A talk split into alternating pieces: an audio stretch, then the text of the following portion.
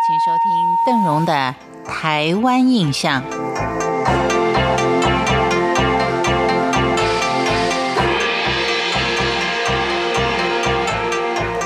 光是一个台湾东海岸的沿线，就有好多的美景可以谈。一个东台湾的海岸沿线，就可以看到有沿岸跟沙岸的不同与它美的地方。沿着湛蓝的海岸，可以看尽经过常年风化的各类岩石景观。台东除了有海岸之美，还有绿岛之美、纵谷之美跟蓝雨之美。其实，在这地灵人杰的地方，台东更拥有许多个第一。首先就是天下第一棒。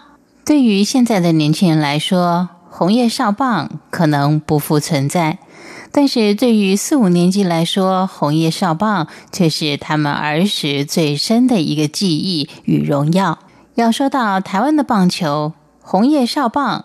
就是点燃台湾棒球风气的第一棒，但红叶少棒在训练过程的艰辛跟简陋，是现在我们所无法想象的。最初组成的红叶少棒队都是红叶国小的学生，而大部分这些学生当中呢，都是耐力相当惊人的布农族人。他们是在一九六四年成立的，当时他们的棒球是石头。而他们打击石头所用的木棒，真的是未经雕琢过的普通木棒。也就是因为经过这样艰苦的训练，培养出了一支不怕烈日、不畏风雨、刻苦耐劳、严守纪律、百折不挠的红叶精神。也就是凭借着这样的一股精神，在一九六八年红叶少棒队。打败了获得世界冠军的日本少棒队之后，自此是一棒定天下，为台湾留下了光荣的历史。而台东也是台湾史前文物保留的最多的地方。台东的史前文化包括有长滨、麒麟和卑南三种文化。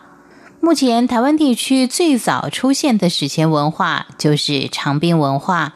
它主要的地点就是在台东长滨乡的八仙洞。至于麒麟文化，大多是分布在花莲、台东，仅仅是出现在东河跟太原这一带。在这三类史前文化当中，保存的最完整、出土文物最丰富、所占幅员最广的，则是卑南文化。而卑南文化是属于新石器时代文化。卑南遗址也是目前台湾地区规模最大的史前遗址。由于在卑南遗址当中发掘出了许多样能够代表日常生活的陶或石质的用品，还有相当完整的柱屋跟墓葬，所以卑南遗址成为台湾新石器时代中最可信跟最完整聚落的考古遗址。但是，另外还有一项非常有趣的发现，就是目前卑南史前文化遗址虽然大多数是位于卑南族的聚落，但是经过历史学家的考证，这里却不是卑南族最早期的文化居住地。只因为遗址是在这里发现的，所以才采用这个地名来加以命名。另外，台东有名而且最普遍受人认同的，就是它的米，有池上米，有关山米。台东池上跟关山所生产的米，因为它的水质没有受到污染，所以不但是米粒的色泽透明，吃起来更是香 Q 软嫩。虽然不见得是全台湾最好的米。但是近年来已经慢慢受到消费者的欢迎，成为台东最有名的特产之一了。